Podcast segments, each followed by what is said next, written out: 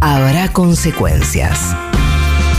Donde la información es adecuada y toca el timbre antes de entrar en tu cerebro.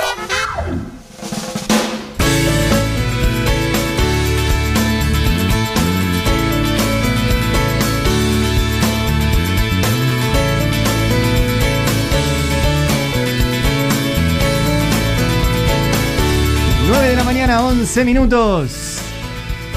Buen día, Julia Estrada Rodríguez, ¿cómo estás? Buen día, Ariel y Jalat Bronstein. ¿era? Bronstein, exacto. Vamos. Vamos, Era, era para ver si me Ariel. acordaba. Vamos, Ariel. Vamos, bien. Me encanta porque Nico Lanto se resube a la de Ariel. Eh, Obvio. Nico tiene segundo nombre, ¿no? Nicolás Andrés. Andrés Lantos. Eh, mira vos. El señor Andrés Lantos, suena mejor Andrés Lantos. No, pero Andrés Lantos hay otro. Yo soy Nicolás Ah, Andrés. ok. Andrés Lantos es mi primo. Hay un primo. No, qué ah, nombre. oh. Bueno, yo Bueno. no, yo tengo medio, no- tengo como me dijo Daddy una vez, te- tengo un nombre circuncidado.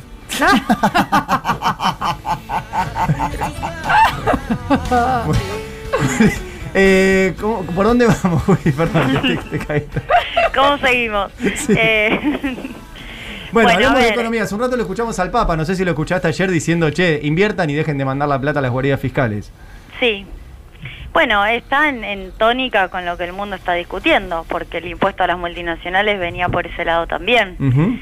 Una propuesta que, por cierto, viene haciendo Tax Justice Network, que es una red de tributaristas a nivel global, que, digamos, se hizo más conocida por Piketty, pero la verdad es que venía planteándolo hace tiempo que había que hacer algo global, porque si no se van, es como que los vas persiguiendo y van sa- saltando de país en país, eso es lo que pasa. Entonces, en algún punto el país que sube o sus impuestos o aumenta su progresividad tributaria, o pierde en los hechos o lo amenazan con irse. Entonces, si no haces algo global, el que sube impuestos pierde y el que baja gana, ¿no? Esa es como la Sí, hay una competencia para ver quién cobra menos impuestos. es la trampa de la globalización, exacto. De hecho, sí. tiene un concepto que Europa ahora lo usa cada vez más que se llama dumping fiscal.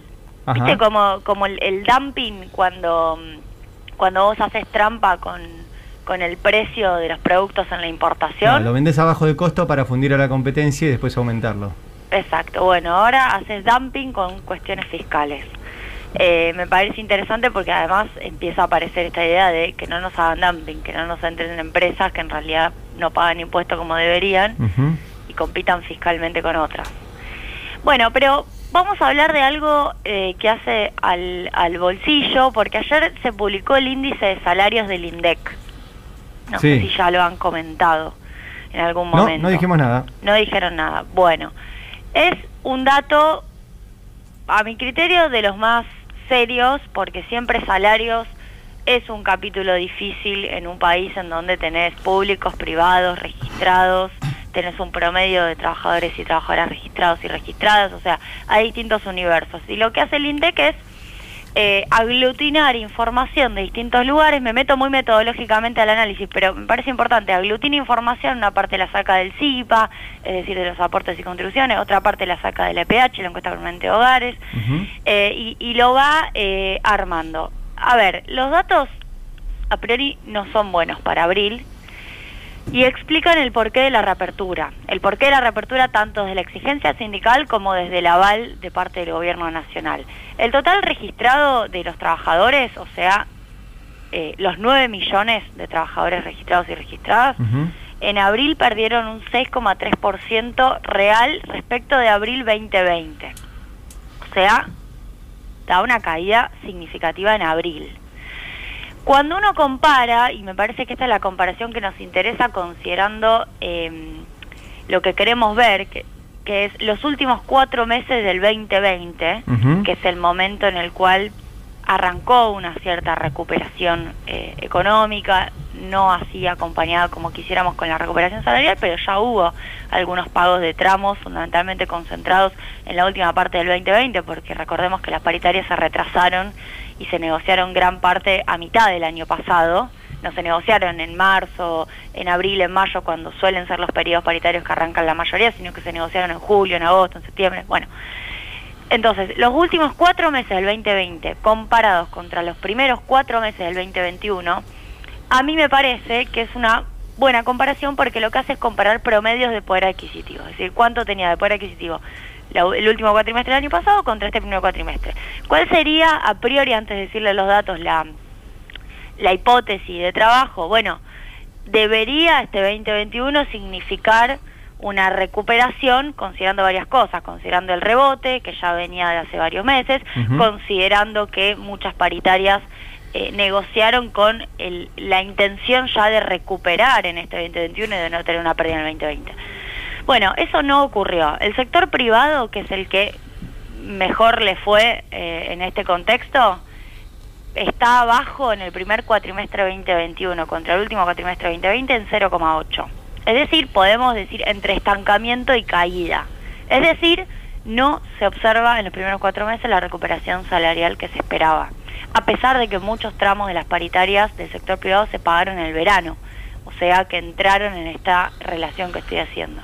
Sí. Vamos al sector público, da una caída en los primeros cuatro meses de 2,7% del 2021 contra los últimos cuatro meses. Esto es pérdida de poder adquisitivo en valores promedio, que es la que para mí hay que hacer. No hay que hacerlos punta a punta, abril contra abril.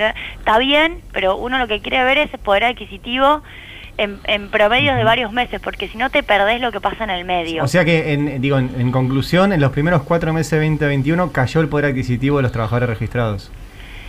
De los trabajadores registrados del sector privado cayó muy poco, entre empate y caída leve, 0,8%. Los trabajadores registrados del sector público cayó 2,7% los primeros cuatro meses contra los últimos cuatro meses del año anterior. Y en los no registrados, esto sale de la EPH, también lo, lo aglutina, lo releva el INDEC, la caída en el primer cuatrimestre es de 3,3% contra el último cuatrimestre 2020. Esta es la explicación, Pará, de- per- perdón, Sí. Julia, que para repetir el número. Eh, ¿Y en el, Sí. en el no registrado cuánto dijiste? 3,3%. Wow. El promedio del poder adquisitivo, para decirlo correctamente, el promedio del poder adquisitivo en los primeros cuatro meses del 2021 está 3,3% abajo que el promedio del poder adquisitivo de los últimos cuatro meses del 2020. Entonces, ¿qué estamos comparando? Estamos comparando los últimos cuatro meses que ya tenían una cierta recomposición de distinto tipo, ya sea ingresos privados como públicos y también registrados Mm. en general, contra un primer eh, cuatrimestre del 2021 en donde la apuesta por la recuperación salarial en particular y de ingresos en general era un objetivo, es un objetivo, pues lo sigue siendo, de política económica. Bien. Esto explica lo que vino después, que es el periodo de presiones de parte del mundo sindical en algún caso, pero también con un fuerte acompañamiento de sectores de la coalición de gobierno para recomponer ingresos. Esto explica la reapertura. Estos datos que todavía no los, no los habíamos visto, pero que los percibíamos, todos los percibíamos con el aumento de la inflación, eh, bueno, evidentemente los sindicatos lo tenían muy en claro y todavía no, no, no estamos viendo mayo, en donde estoy segura que muchos sindicatos deben tener más en claro qué pasó en mayo en cada uno de sus gremios. Claro. Entonces, lo que se viene ahora es, bueno, que ocurra la eh, mejora de poder adquisitivo que se esperaba. Porque así como vienen los primeros cuatro meses, no recuperaste. Entonces, ¿qué, qué pasó? Si bien había cláusulas previstas a fin de año, uno revisa todas las paritarias, las que, la que negoció 29 de Sergio Palazzo, hasta la que negoció 35 de la UOM. Las, las que negociaron entre 29 y 35, Ujú. todas tienen previsto en noviembre, en diciembre, una cláusula de revisión. Y eso estaba bien, de hecho, en el marco de la negociación eh, estaba bien pensar una revisión a fin de año porque la inflación iba a ser realmente un dato desconocido al comienzo. Ahora, lo que pasa es que en el momento en que tenías que recuperar, porque la recuperación no es en algún momento del año, la recuperación tenía que ocurrir en la primera parte del año, porque me parece que es el momento en el cual vos te parás distinto frente a la inflación y no ocurrió en ese momento y por eso se adelantó temporalmente la reapertura de paritarias. Lo cual me parece perfecto, de hecho estamos teniendo... Yo ayer te mandé el acta que negoció alimentación de Héctor Morcillo. que vos lo 42%. entrevistaste. 42%, sabemos lo de bancarios, eh, 43 más el bono, camioneros 45, el SUTER 44.8. Esto por mencionar las que reabrieron ahora, la eh, administración pública eh, que concentra sus pagos entre junio, sus aumentos en seis cuotas entre junio y, mm, bueno, en distintos momentos, pero son seis pagos hasta Ujú. febrero 2022. Aparentemente está discutiendo una séptima cuota. eh, más todo lo que está ocurriendo en materia de ingresos, que sí, lo, lo vienen mencionando, el aumento del 70% del reintegro de IVA para titulares de AUH y asignación universal por embarazo y también para jubilados, también eh, la recomposición del salario mínimo, que eh, Cafiero dijo que la estaban evaluando, Sí. eh, y también los bonos de pago único que anunció el ministro Arroyo para eh, los beneficiarios de distintos programas, fundamentalmente potenciar trabajo. Digo, se viene una, una etapa de eh, fuerte apuntalamiento de ingresos, porque estos datos, que evidentemente no estaban publicados, pero que muchos percibíamos, arrojan este resultado. Eh, así que me parece importante seguir de cerca. Tiene la verdad que un retraso importante este indicador, pues estamos primero de julio y viendo los salarios de abril. Claro. Siempre estaría bueno tenerlo Sí, más sí, en sí. tiempo Pero real. la percepción era clara de que cada vez valía menos la guita. Cada vez vale Exacto. menos la guita. Exacto. Este, bueno, ojalá que todos los sindicatos puedan renegociar, porque si no van a quedar muy por abajo. O Bueno, sea, eh, muchos habían negociado con, la, con el horizonte del 29% de inflación del presupuesto, que no, no va a quedar ni cerca. No, no, no se va a cumplir. Ahora, hoy otra cosa. Si la yo recuerdo que varias veces dije en la columna que a partir de julio, excepto algún otro aumento que quedaba de telecomunicaciones, y hay que ver qué pasa con las prepagas, si se les concede o no lo que piden, no había aumentos de precios regulados. No, no, no, está, no hay en el calendario precios regulados. Yo lo revisé, si se me escapó alguno avísenme. Sí. No que es hay. donde puede intervenir el Estado, o sea que pueden Es aumentar donde- cosas sí. que no, donde no puede intervenir. Sí. O pe- Pero sea- es lo que es lo que de última te podría empujar la inflación este, más arriba en este segundo eh, semestre o esta segunda parte del año. Y Mm. además el dólar está realmente eh, siendo ancla, el oficial. Más allá de que después sea efectivo o no como ancla, está oficiando como ancla. Ahora, lo que venga de aumento de inflación en esta segunda parte del año, y muchachos, muchachas, eh, esto es una puja distributiva. No hay eh, muchas más razones, porque lo que está viendo ahora es una recupera- recuperación de poder adquisitivo producto de eh, un acuerdo muy fuerte entre el mundo sindical y el poder ejecutivo para que exista esa recuperación y se está plasmando en nuevas paritarias con más aumentos. Si la inflación sigue acelerada, y bueno, el análisis a esta altura es evidente, porque de nuevo los datos de abril, perdón, de mayo de déficit, yo los dije el martes, Ujú. 0,5% del déficit primario, 0,5 del PBI, Bien. déficit primario en los primeros cinco meses del año. Ya no quedan razones. Sí, sí, sí. Bueno, eh, habrá que estar atento a esto. Mientras tanto, te quería preguntar, hoy leía la nota de, de nuestra colega Florencia Barragán eh, contando que en la UIA eh, quieren despedir. No sé si lo viste, que está Funes de Rioja diciendo queremos eh, ejercer nuestro derecho de despedir. Y Sí, estaban- en realidad viste que les gusta el, el concepto de liberalizar despidos. Bueno, Eso, eso me parece eh, Sí. poético. liberalizar despidos. Liberalizar Eh, despidos, sí, sí, porque se embanderan en la libertad en todo sentido. Claro. Eh, bueno, esa es otra cosa que, que realmente el gobierno eh, extendió y hasta el 31 de diciembre y es de esas protecciones al mundo del trabajo que no, digamos, no sé cómo decirlo, no es que se, se pueden vender eh, políticamente, no es que sale el gobierno y dice, no, porque yo, pero son esos pilares que son como los paravalanchas Sí. que te sostienen la cuestión. Sí, claro. Es muy importante la previsión de despidos. Aún así existieron el año pasado. Hoy la, la industria, todo el mundo productivo, pero el sector fundamentalmente reactivado que tiene que ver con la industria, tiene más productividad, porque tiene menos trabajadores.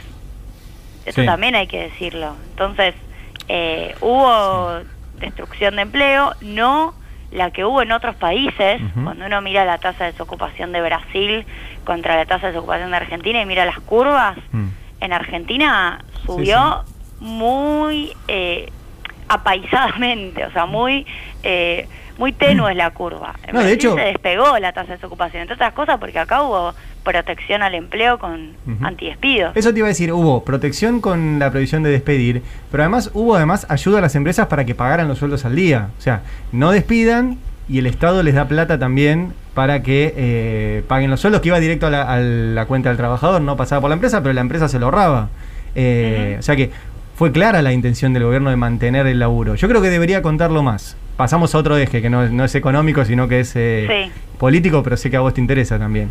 De- Sí, claro. de- yo Por creo eso que- estoy acá. Sí, por eso. Yo creo que debería contarlo más, digamos, que, que estén prohibidos los despidos, que esté la doble indemnización, la guita que puso el gobierno en ATP, la guita que pone en Repro. Eso debería estar muy presente, muy presente en la Sí. comunicación. Sí, yo creo, haciendo, esto siempre lo conversamos en- de sobremesa, o lo conversamos cuando se podía de sobremesa, haciendo una autocrítica también al mundo de la heterodoxia económica. Eh, ellos, los, los liberales, porque además son mayoría varones, la verdad es que han ganado el terreno para ser escuchados por el mundo empresarial. Por, por H o por B, por distintas razones, se ganaron ese lugar. Sí. Eso es un problema, es un problema para el desarrollo económico de Argentina. Se ganaron el lugar de ser oídos por el mundo pyme, por las grandes ni hablar, pero también por el mundo pyme. Y ahí eh, la verdad es que corremos de atrás, los que los que entendemos que le- el, el cepo laboral, porque viste que habla de cepo laboral fue una Rioja, de triple cepo laboral, también por lo sí. de la doble indemnización y demás. El cepo laboral es protección del mercado interno y es garantía de las ventas para las pymes. Claro, es consumo. ¿Cómo hacemos para que eso sea internalizado como un valor al mundo empresarial? Bueno, esa es la pregunta que también le hago a mis colegas, Tal cual. porque me parece que ahí hay un trabajo que es una parte comunicacional, otra parte de transformación cultural, que hay que hacer. Uno mira la historia, por ejemplo, de eh, la Fundación Mediterránea, Sí. de Pagani, que en realidad no es- de Pagani, arrancó financiada por una gran cantidad de empresas de Córdoba ya por la década del 70, eh, con una, una serie de, de lineamientos estratégicos, estaba Ujú. Caballo como jefe, economista Sí. en jefe. Bueno, se fue dando una estrategia muy clara y muy decidida, empezó a generar estos encuentros con empresarios, empezó a eh, hacerles la oreja, y la verdad, hay que decirlo, lo lograron. Sí, en claro. muchos aspectos lo lograron. Pusieron un ministro de creo Economía. que nos tenemos que dar esa tarea también. Sí, que no es solamente desde eh, el gobierno, sino que es desde la sociedad civil y desde lo que hablamos de economía. Totalmente, totalmente, Julia. Bueno, vos sos directora del Banco Nación. ¿Eh? Sí, en eso Así estamos. que, Juli, abrazo grande. ¿Nos vemos el, nos vemos el martes? sí, Vamos, el martes creo que sí nos vemos. Bien. Vamos. Vamos, Juli. Beso grande. Ya te arranqué con el creo. ¿Eh? No, sí, nada. Nos vemos el martes. Sí, Vamos a ponerle optimismo. Dale. Dale. Buen fin de semana, Julia. beso grande. Julia Estrada.